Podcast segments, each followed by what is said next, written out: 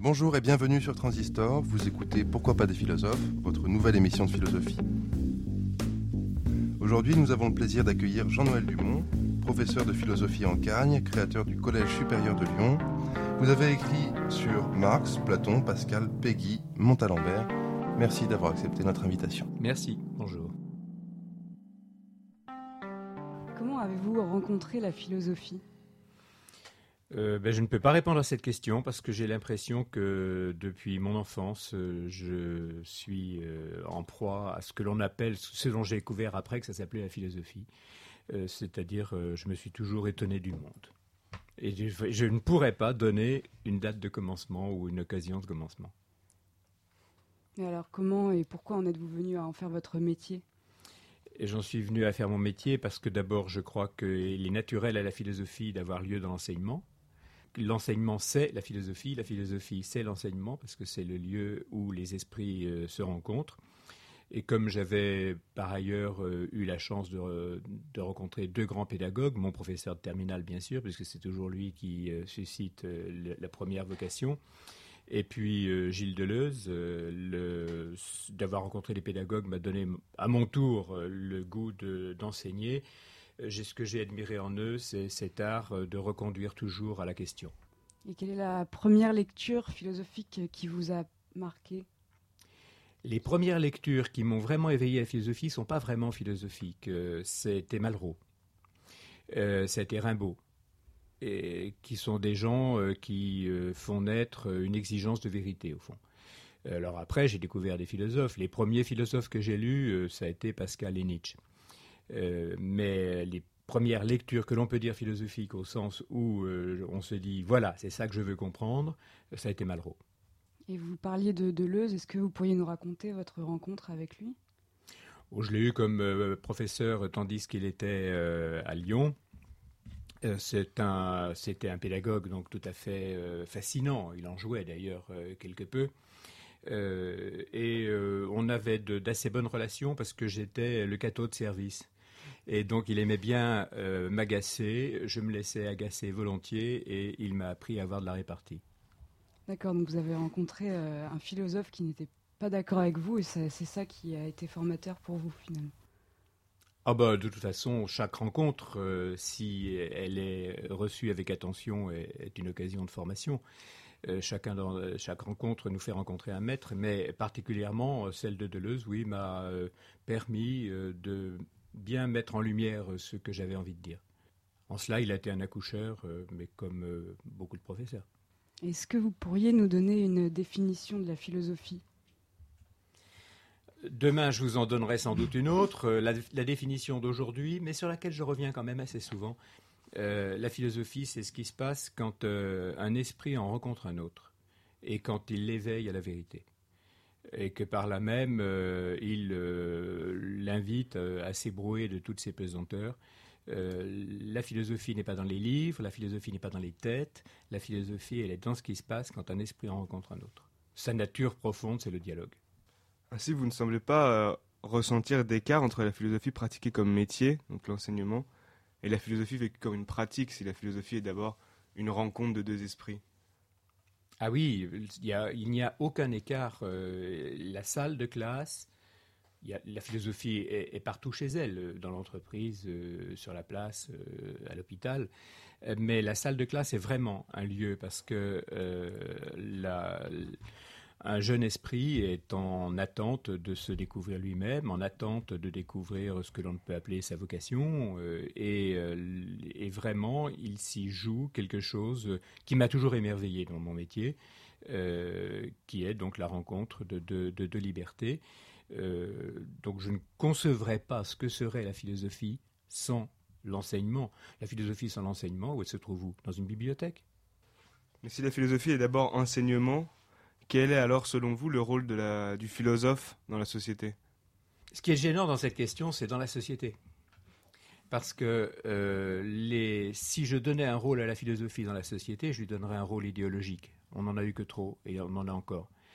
Euh, le pari de la philosophie, c'est d'aborder la société par l'individu.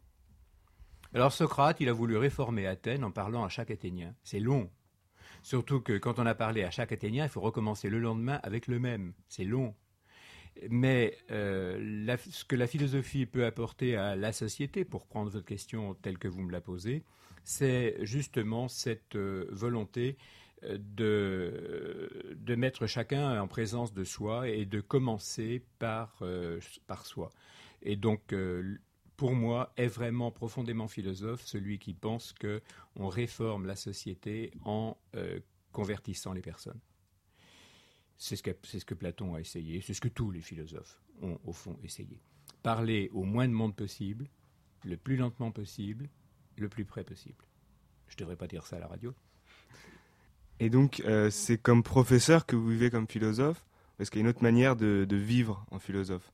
Bah, Vivre en philosophe, c'est euh, s'efforcer euh, à la sagesse. Utilisons les grands mots. La sagesse, ça consiste à vivre en fonction de ce qu'on sait. Il n'y en a pas beaucoup qui vivent en fonction de ce qu'ils savent. La preuve, c'est qu'il y a marqué sur les paquets de cigarettes fumer tu. Il n'y en a pas beaucoup qui vivent en fonction de ce qu'ils savent. Donc être sage, c'est vivre en fonction de ce qu'on sait.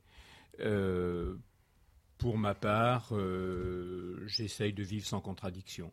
Si forcé de vivre sans contradiction, c'est être philosophe, alors je vis en philosophe, bien que n'étant pas euh, ni dans une bibliothèque, ni dans un tonneau. Et puis l'écho, c'est tellement spécial. C'est un cube, un cours. C'est un cube, c'est-à-dire c'est un espace. Ah, il se passe plein, plein de choses dans un cours. Ah, j'aime moins les conférences. Moi, j'ai jamais aimé les conférences parce que les conférences, c'est un espace-temps trop petit, trop. Un cours, c'est quelque chose qui s'étend, qui s'étend d'une semaine à une autre. Euh, c'est. Euh, c'est un espace et c'est une temporalité très très spéciale. Ça a une suite. Ça a une suite. C'est pas du tout qu'on puisse rattraper ce qu'on n'aurait pas réussi, mais c'est qu'il y a un développement intérieur Et puis les gens d'une semaine à l'autre changent, tout ça, c'est des questions. Le public d'un cours est quelque chose de passionnant. Alors on va revenir un moment sur votre carrière philosophique qui est marquée par euh, Carrière, quel mot? On va l'employer. Carrière philosophique qui est marquée par deux fidélités.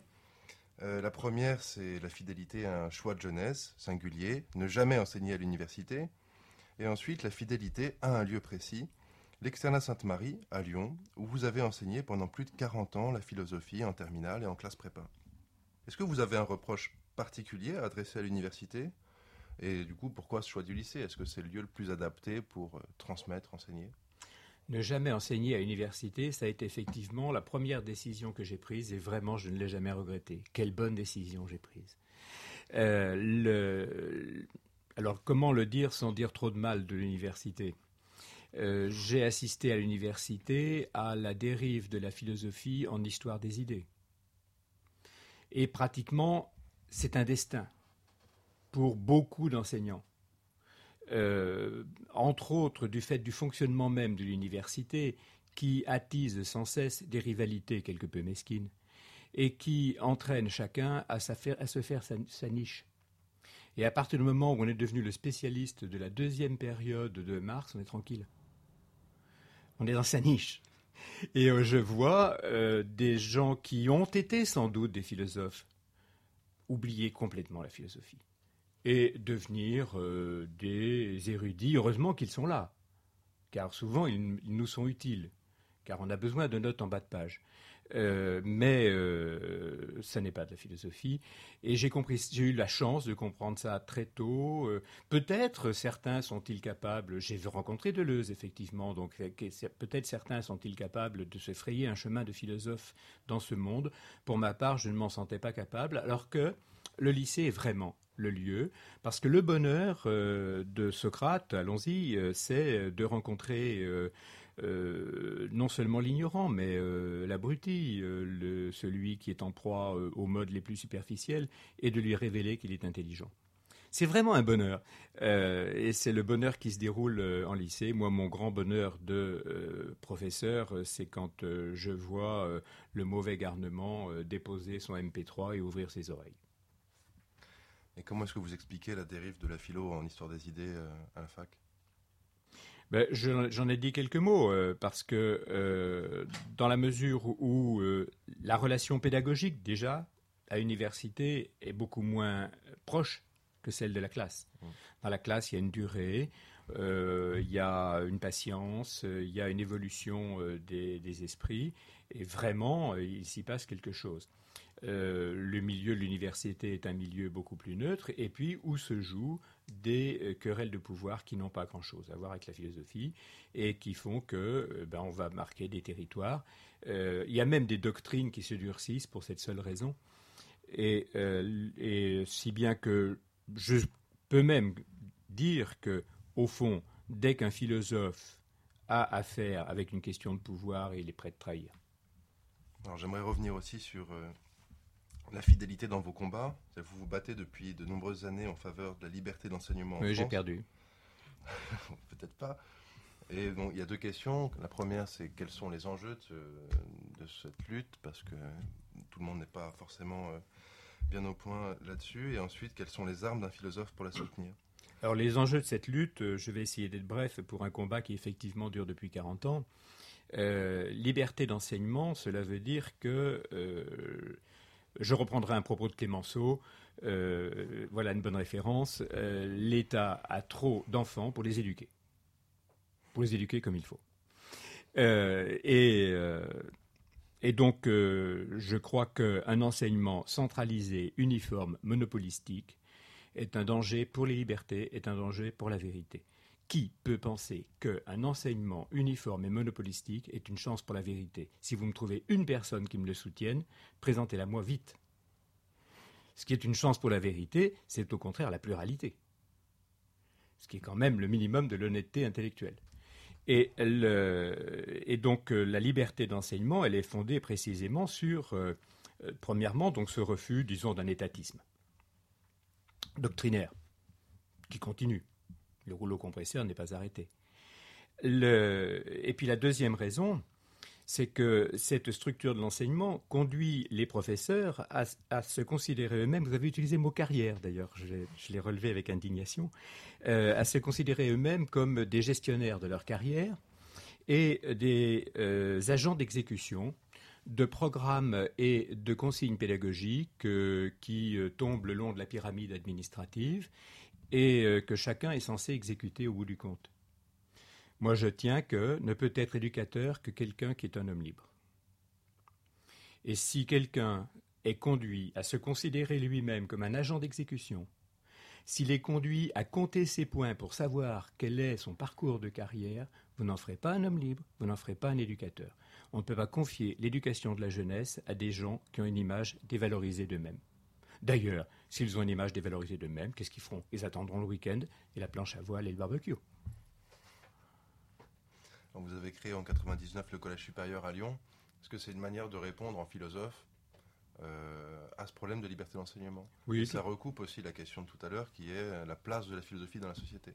Oui, euh, donc il ne suffit pas de réclamer la liberté, il faut la prendre. Vous pouvez peut-être présenter le lieu Alors le Collège supérieur est un centre universitaire libre euh, qui réunit des étudiants en droit et en philosophie, qui propose des conférences ouvertes à tout public. Euh, il tourne à peu près 500 personnes. Euh, et c'est vraiment un lieu de pensée, un lieu de rencontre, un lieu de questionnement divers. Et, je l'ai créé parce qu'effectivement, une liberté ne se réclame pas, elle se prend. Tant qu'on réclame une liberté, on renforce les pouvoirs. Et euh, donc j'ai créé le collège supérieur pour créer une espèce de petite école de philosophie sans doctrine, euh, mais qui soit euh, vraiment un lieu d'amitié. J'ai placé le collège supérieur avec Socrate sous le signe de l'amitié, puisque c'est Socrate qui nous a appris que la philosophie naît avec l'amitié et certainement pas avec les calculs de carrière. Comment est-ce qu'on peut être philosophe et catholique? Comment pourrait-on ne pas l'être? Le on pose cette question parce qu'on croit qu'un catholique, c'est un type qui a euh, dans son stock euh, des séries de réponses toutes prêtes. au contraire, d'être croyant, c'est ce qui entretient une curiosité insatiable. C'est ce qui fait que, euh, croyant, il n'y a aucune question que je m'interdise. Il y a des tas de gens actuellement pour nous dire la métaphysique c'est interdit et qui donnent à l'esprit un plafond de verre, lui disent là, au-delà de là, tu ne peux pas répondre. Non, non. Euh, j'ai la naïveté, étant croyant, euh, de penser qu'aucune question n'est interdite, toutes sont possibles. Et, euh, et donc, c'est ce qui maintient dans un rapport constant d'interrogation. Kierkegaard le disait, si tout homme n'a pas rapport à l'absolu, il n'y a plus rien à dire. Et c'est ce rapport à l'absolu qui est la plus, la plus grande source de curiosité, je dirais même d'impatience et de désir, puisque le désir est, le chemin de la foi. En outre, une philosophie qui se montrerait sourde à la révélation chrétienne se montrerait sourde à sa propre histoire. Parce que vraiment, depuis 21 siècles, il n'y a pas beaucoup de questions que la philosophie ait inventées elle-même, elle les a toutes reçues de la révélation chrétienne. Puisque l'apport de la révélation chrétienne, c'est euh, d'avoir donné sens à la contingence. Et, euh, à partir de là, euh, toutes les questions que la philosophie, même contemporaine, se pose, dans son histoire, elles ont pour origine la révélation chrétienne. Donc une philosophie qui euh, se montrerait sourde à cette révélation ne se montrerait même pas philosophie. S'il fallait que j'enlève de ma bibliothèque euh, de philosophie, j'ai une bibliothèque de philosophie quand même, euh, je lis un peu, s'il fallait que j'enlève de ma bibliothèque de philosophie tous les livres où il y a le mot Dieu, alors j'aurais de la place pour mettre mes bouteilles de coca.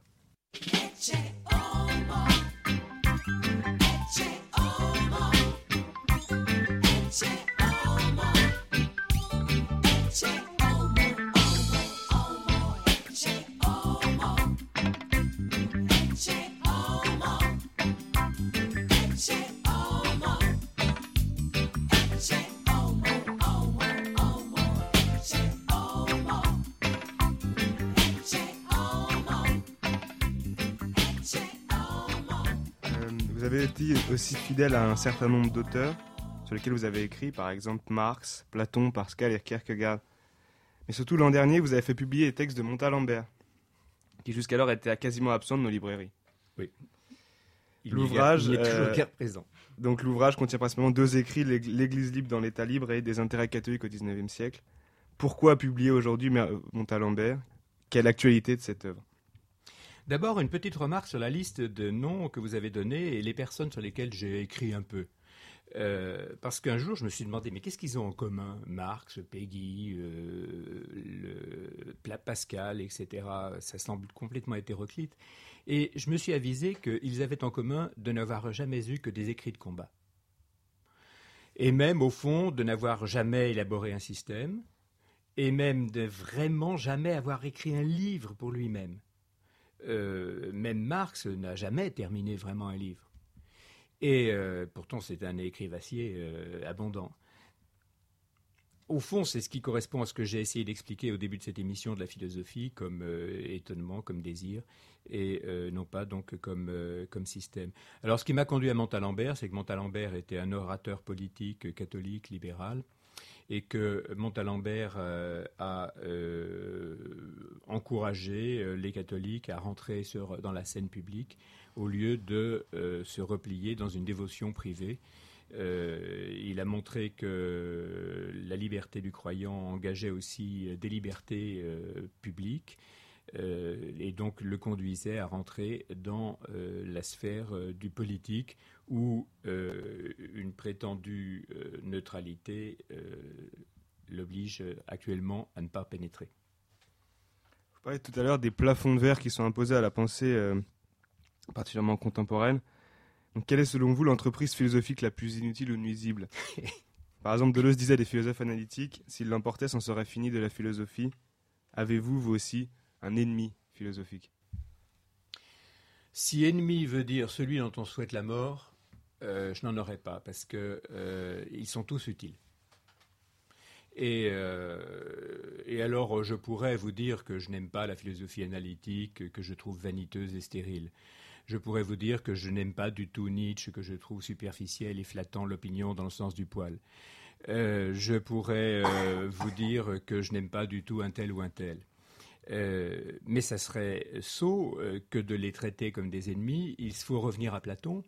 Euh, Platon a fait de tous ses ennemis des interlocuteurs. D'ailleurs, euh, le philosophe analytique, c'est Eutydème. Euh, le Nietzsche, c'est Caliclès. Et tous ces gens que je n'aime pas, ils ont déjà leur portrait dans l'œuvre de Platon. Et on pourrait reconstituer euh, toutes les alvéoles, absidioles, euh, niches des philosophes actuels. Toutes correspondent à un portrait dans l'œuvre de Platon, pas toujours très tendre, parce qu'on ne peut pas dire que Tidem soit flatté, euh, mais quand même quelqu'un dont on fait un interlocuteur. Et pour finir, en guise de conseil aux jeunes philosophes qui nous écoutent, quelle est selon vous la tâche la plus urgente de la philosophie aujourd'hui? C'est pas la même question. Euh, conseil à un jeune philosophe euh, euh, qu'il suive sa passion. L'urgence pour la philosophie aujourd'hui, c'est difficile à dire. Si ce qui est urgent, c'est une question que la philosophie n'a pas encore travaillée et que j'aimerais beaucoup qu'elle soit traitée, je vous dirais que c'est faire une philosophie de l'enfance. Il n'y a pas de page de philosophie sur l'enfance. Et, euh, actuellement, euh, nous sommes renvoyés de plus en plus profondément à cette question, le mystère de l'enfance. Pourquoi mettre un enfant au monde? Quelle est la grâce d'une naissance? Ça, c'est une question philosophique sérieuse.